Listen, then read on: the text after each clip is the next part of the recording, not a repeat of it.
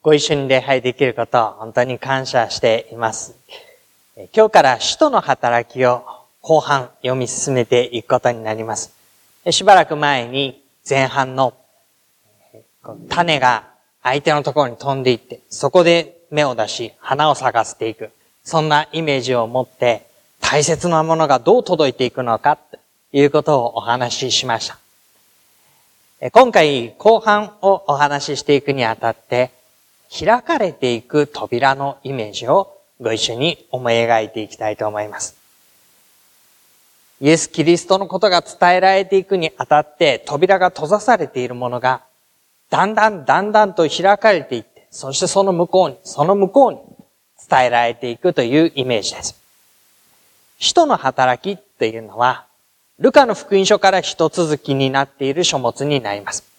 ルカの福音書では、イエス・キリストが何をなさったのかということが書かれていて、使徒の働きではこのイエスが天に上げられた後、扉が開かれてどういうふうにイエス・キリストのことが広まっていったのか、弟子たちがその時にどういうふうに用いられていったのか、そのことを書いているのが使徒の働きになります。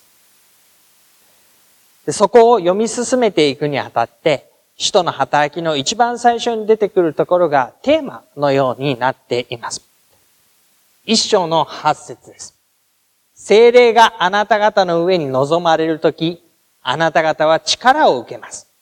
そしてエルサレム、ユダヤとサマリアの全土、及び地の果てまで、私の証人となります。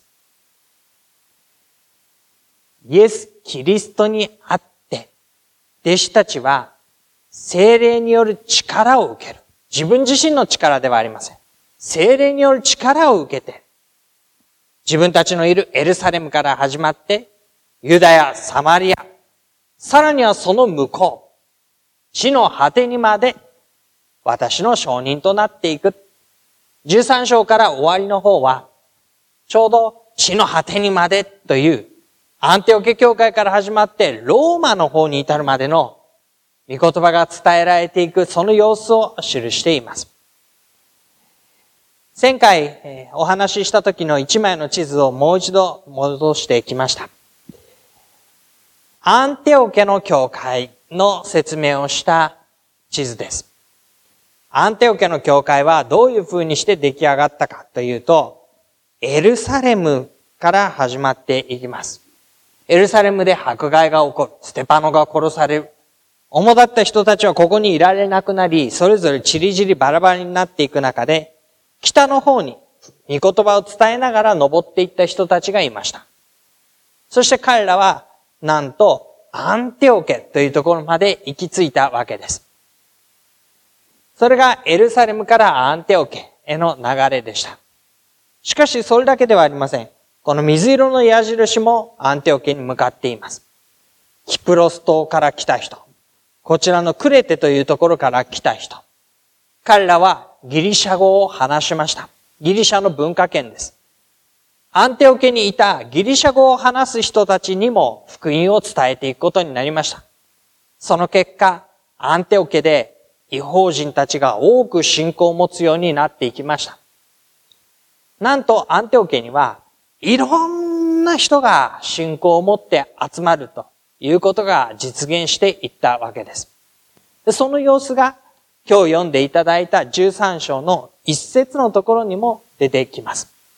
アンテオケにはそこにある教会にバルナバ、ニゲルと呼ばれるシメオ、クレネ人ルキオ、国主ヘロデの地兄弟マナイ、サウロ、5人の名前が挙げられて、などという預言者や教師がいたと出てくるわけです。この5人のそれぞれバラエティに富んでいること、それを少しだけ説明したいと思います。まずはじめにバルナバという人物は誰か。バルナバはエルサレムからアンテオケの教会に使わされた人でした。アンテオケの教会でどうもみんなが信仰を持っているらしい。それは一体どういうことだろうか。エルサレムの教会で、じゃあ誰か行ってみてこいということになったわけです。で、白羽の矢が立ったのがバルナバ。彼は慰めの子と別名呼ばれる人物です。アンテオケに来ました。どれだれ彼らはちゃんと信仰を持っているだろうか規律正しく歩んでいるだろうか聖書読んでいるだろうかチェックリストを作って彼らの様子をチェックしたのではありませんでした。彼は慰めの子、励ましの子の名にふさわしく、何が起こっているのですか？聞かせてください。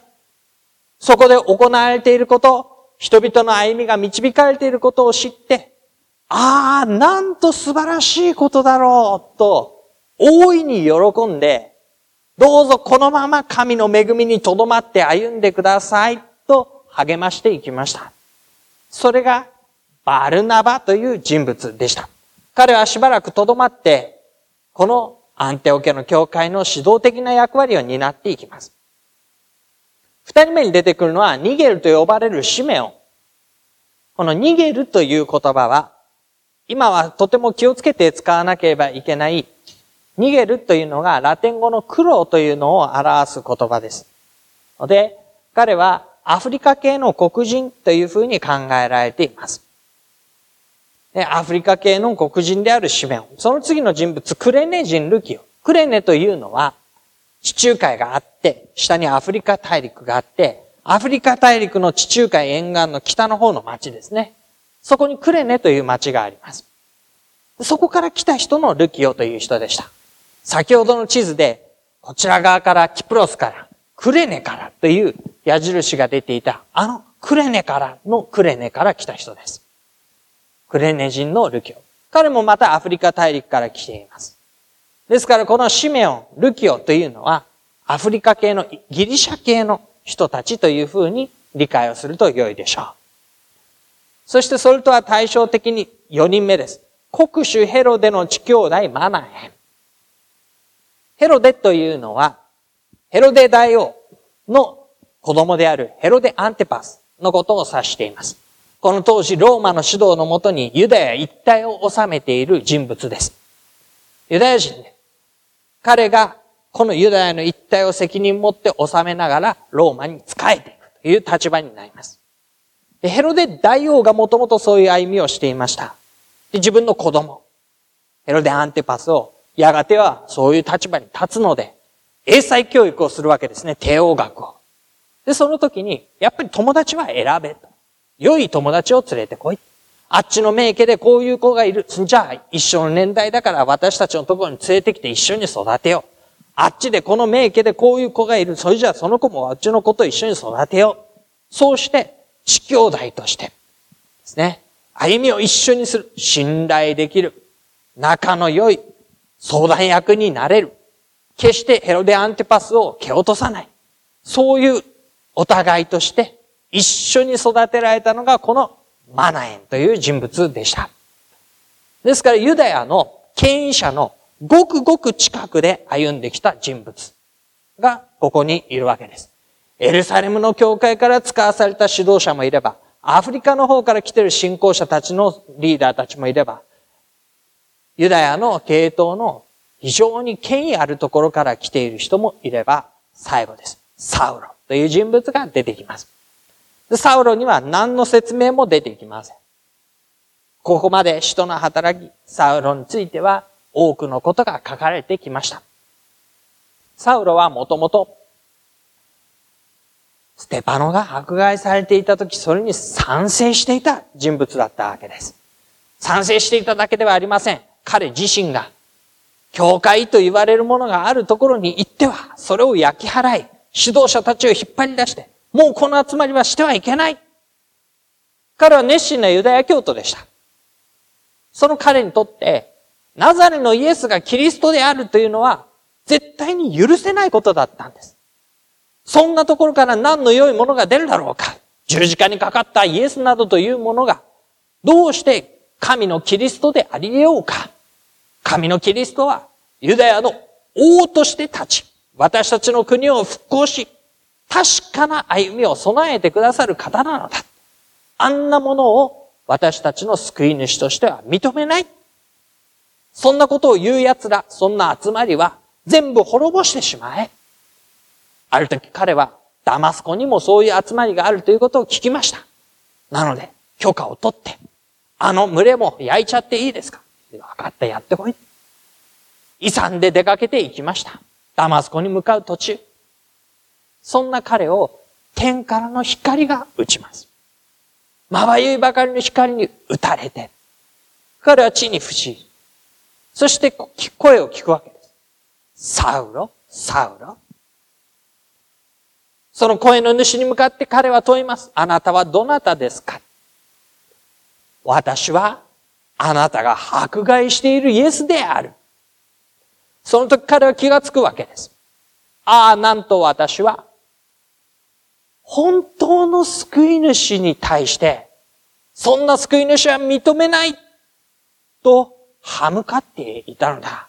迫害をしていたのだ。なんと愚かな間違いをしてきたことか。それで彼は改心しま。180度。このイエスこそ私たちの救い主、神がもたらされたキリストであると信じて歩み始めるようになります。彼の中ではそれははっきりしていました。でも周りはついていけないわけですね。というのは、昨日までつい先日まで、彼が教会に来る意味といえば、この教会を焼き払って指導者を連れ出して痛い目に合わせて集まりをなくすためでした。それなのに今日彼が来る理由は、私はあなたたちの仲間です。信仰を同じくしてます。そんなこと受け入れられるはずがない。あなたによってあの教会は焼かれたんじゃないか。あなたによって私たちの指導者は殺されたじゃないか。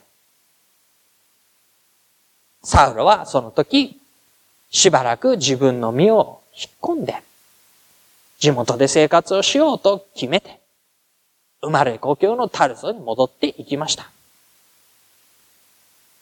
しかしそんな時、バルナバが訪ねてくるわけです。あのバルナバです。慰めのこと言われ、アンテオケまで来た。彼がさらに北の方に登っていってタルソ。パウロを訪ねてきて、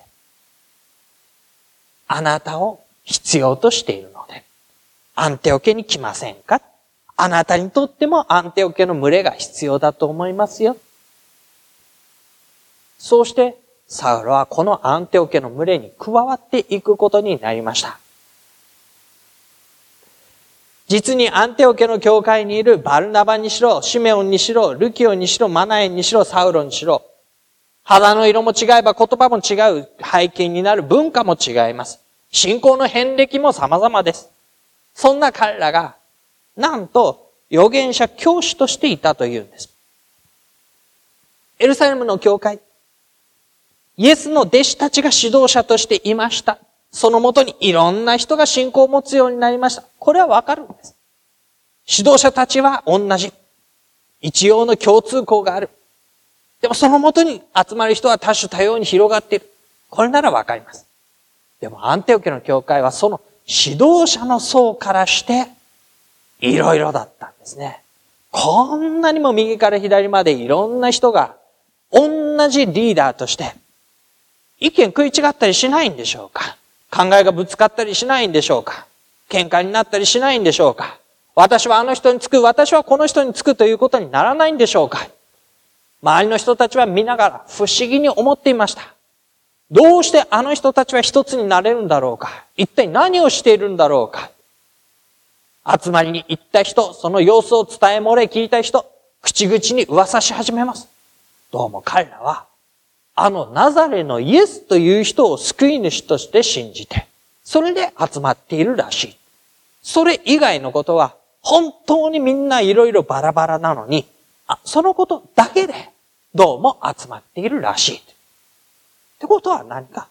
あの人たちは、キリストの奴らってことか？そうみたいな。キリストたちだ。そんなことで彼らはアンテオケで初めてキリスト者と呼ばれるようになりました。自分たちが言ったんじゃありません。周りから面白半分に、あいつらキリストたちだよね、と言って、キリスト者というあだ名をつけられていったんです。そう、その名が示す通り彼らは、ただイエスをキリストとしていることだけで集まっているのでした。そんな彼らに、この日も12章の、13章の2節と3節ですが、主を礼拝していました。断食をしていました。すると精霊が語りかけます。何と語りかけたか。バルナバとサウロを私のために性別して、私が召した任務に就かせなさい。バルナバ、サウロ。先ほどの5人出てきた中で、飾りの言葉のなかったバルナバとサウロ。最初に出てきたバルナバと最後に出てきたサウロ。この二人を選んで、私のために任務に就かせなさい。後から振り返ってみれば、この二人の組み合わせというのは非常に絶妙な良い組み合わせだったと思います。熱血感で、エネルギーに溢れて、どんな壁でもぶち壊して前に進もうというサウロ。そしてそれを、なだめたり透かしたり指導したり、十分にケアすることのできる慰めの子、バルナバ。特に初期の頃、この二人が一緒に生活をし、宣教に励んだことはとても良いことだったと思われます。でもそんなことを彼らはその時まだ知る由もありません。これから何が起こるのかはまだわかりませんけれども、さあ、彼らを性別して、召した任務に就かせなさい。ここに名詞、性別という言葉と、メスという言葉と任務という言葉が出てきます。この三つの言葉がどんな関係にあるのか、順番がどういう風になっているのか、誰がすることなのか、どんなことをすることなのか、それを整理して見ていくことにしましょう。まず初めに来るのは飯です。飯というのは呼ぶということです。名前を呼んで、さあいらっしゃい。あなたは私のものだから招いてご自分のものとしてください。神が呼ぶんですね。神が私たち一人一人それぞれをご自分のものとして呼んでください。ここに私たちの根本的な存在の目的があります。私たちは元々のアイデンティティを神に作られたものとして歩んでいました。神に命を与えられ、この世界に置かれ、生かされているもの。神のものとしての歩みです。しかし、それが人に罪が入ったゆえに、私たちの歩みは神に背いたものという、そのアイデンティティに変わってしまいました。名札を貼られた状態です。神の導きに従うべきなのに、そのことを失って道を逸れてしまったもの。そんな私たちを神は、なぜあなたは迷い出ているのか？戻っていらっしゃい。あなたは私のものじゃないか。追いかけて連れ戻して、神のものともう一度してくださった。これが私たちの新しいアイデンティティです。私たちは神のものとされて生かされている。そういう目的を持ってこの世に置かれたものになりました。かつて、神を知らないとか、神などいらないとか、自分のために生きるとか、言っていた私たちが、神のものとされたという新しい歩みです。これが神が私たちを呼ぶ根本的な存在の歩みということになります。神のもとに呼ばれた者たちはどういうふうに歩むのか。ああ、よく来たあなた方は神の民だ。さあ、ここで宴会で喜び、楽しみ、そして美味しいものをたくさん食べたらぐっすり寝て、ここで楽園のような住まいをしなさい。と、神は私たちを呼んだのではありませんでした。神はそんな私たちに任務、新しい役割、具体的な役割を託して歩ませてくださると言うんです。あなたにはこれを託そう。この人にはそれを託そう。あの人にはそのことを託そう。神様はご自分のものとしたお一人お一人に対して任務を持って望んでくださる。新しい歩みには具体的な役割、責任、使命が託されている。与えられている。そしてその歩みを性別するというんですね。清く分け隔てて整えるという意味です。それは私たちの側から言うと、私たちは神のものとされて具体的な任務、役割を担っているという自覚を表します。どんな自覚でしょう？私たちが神様のとっておきだという自覚です。神様がご自分のもとに呼んだ、託したというのは、っておきの歩みとしてあなたを用いるためなんです。カードゲームをします。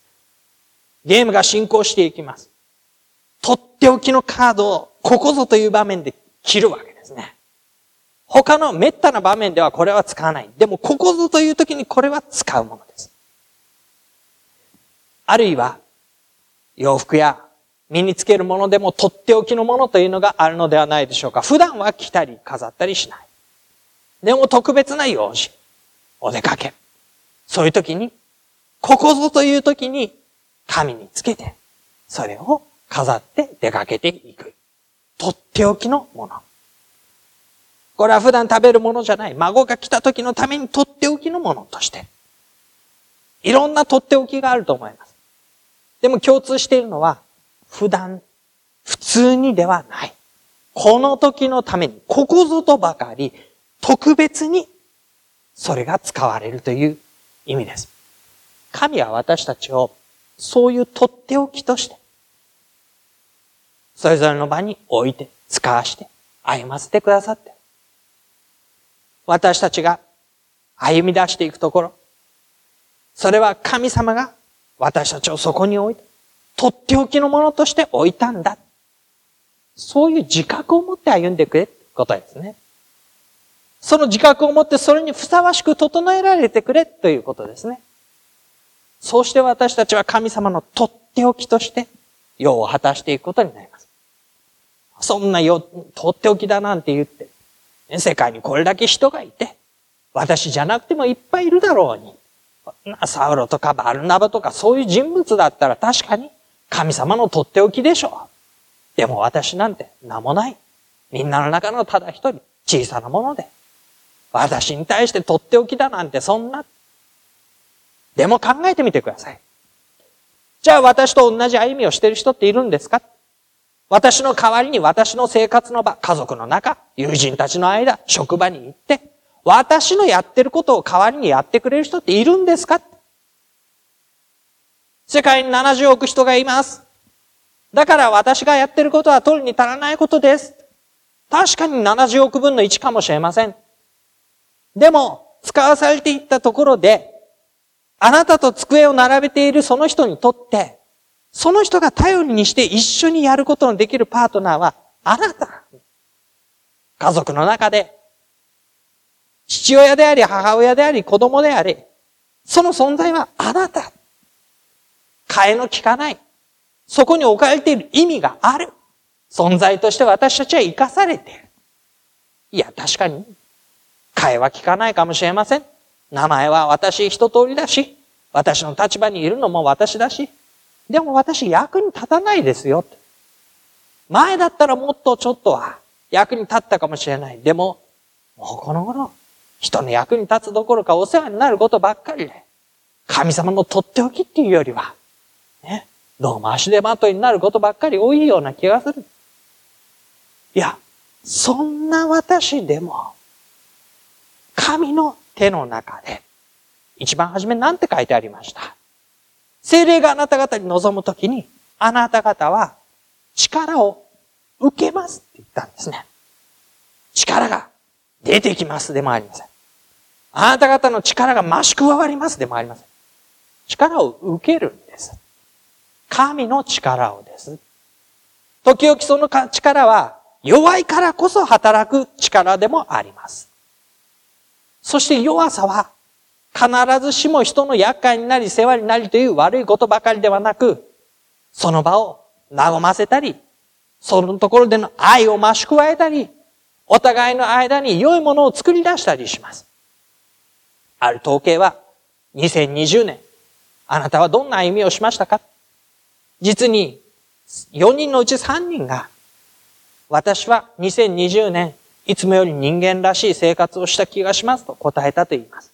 どうしてかそれは、立ち止まらなければならないことが多かったから。困難に直面したことが多かったから、助けの必要な人に出会ったから、私はいつもより人間らしい歩みをするようになりました。弱さがある中で私たちは、今まで普通だったら考えなかったようなこと、やり過ごしていたこと、それを立ち止まって、お互いの間で良いものを育むような歩みをすることができる。弱くても小さくても、そこに心を込めて存在している中に、お互いの間の関係に良いものをもたらすことができる存在。そういうことがあるわけですよね。そして私たちは信仰の先輩方の歩みを見てきたときに、そういう姿をたくさん見てきたじゃないですか。祈りの勇者で最後の最後まで勇敢に戦って大往生を遂げた。確かにそういう信仰の先輩たちもいました。でも、体の不自由、動かなくなって、何も喋れなくなって、でも、その方のところに愛があって、喜びがあって、その人を訪ねていく人の方が励まされたり癒されたりして、そうやって歩む信仰者たちの姿を見てきました。私たちもやがては力ない存在者としてこの世を去ることになります。でもその最後の時まで私たちは神様のとっておきとして、そこに使わされ歩んでいる。この12章、13章の2節3節をもう一度見ておきたいと思うんですね。精霊はバルナバとサウロに行きなさいと言ったんでしょうかここに書いてあるのは、断食をしていると、そこにいたみんなに対して、精霊が語りかけたんです。その中のバルナバとサウロを性別して、つかせなさい、行かせなさい。だから彼らは、送り出すという役割を託されたわけです。バルナバとサウロは出ていくという役割を託されました。でも残りの人たちは、送り出すという役割を託されたんです。性別して、送り出しなさい。持たせるものを持たして、祈り続けなさい。帰ってきたら温かく迎えなさい。そして彼らの留守を守るのはあなた方ですよ。それが残る者たちに託された歩みでした。行く者だけが使わされたのではなかったんです。残る者たち、とどまる者たちも、その役割に神のもとから使わされて歩みを進めていきました。それぞれに与えられている飯と任務があることを覚えましょう。神は特別に使わす人だけを来なさいと言ったのではありません。あなたは神のものだと私たち一人一人を呼んでくださったんです。そしてあなたはどこに、あなたはここに、あなたはこの人たちの間に。住所変わらないんですよ。元いた人たちの人間関係の中に戻っていくんですよ。家族もの顔も名前も変わりませんし、職場も立場も変わりません。でもそこに神様から戻されていくんです。使わされていくんです。置かれるんです。どういう存在として。とっておきの存在として。そうして私たちはそこで任務が与えられる。神が私たちに託した歩み。そうして遠くに出ていくものも元のところで生活するものも、神の与えられた歩みを果たしていくことになります。そして今回、使徒の働きを読み進めながらぜひ覚えていただきたいんです。遠くの扉も開かれていきます。でも、身近な扉も開かれていくわけです。ああ、使徒の働きは遠くに、大胆に、勇敢に、劇的な戦況を遂げたあの扉が開いていった物語か。確かにそうです。でも、神は同じように、使わす私たちの、元の生活の場に戻っていく私たちの、目の前にある扉の一つ一つを必要に応じて開いてくださるお方です。そんな導きが誰にも変わらずに与えられているそのことを深く心に留めて、ご一緒に歩んでまいりましょう。しばらく黙祷いたしましょ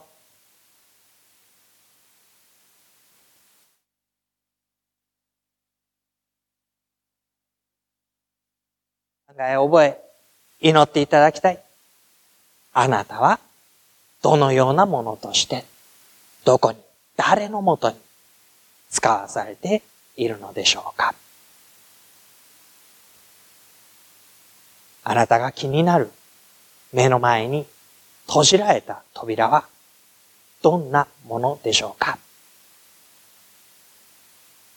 神があなたをとっておきの存在として、そこに置かれた意味を、ぜひご自分のものとして受け取りながら、祈りの時を持ってください。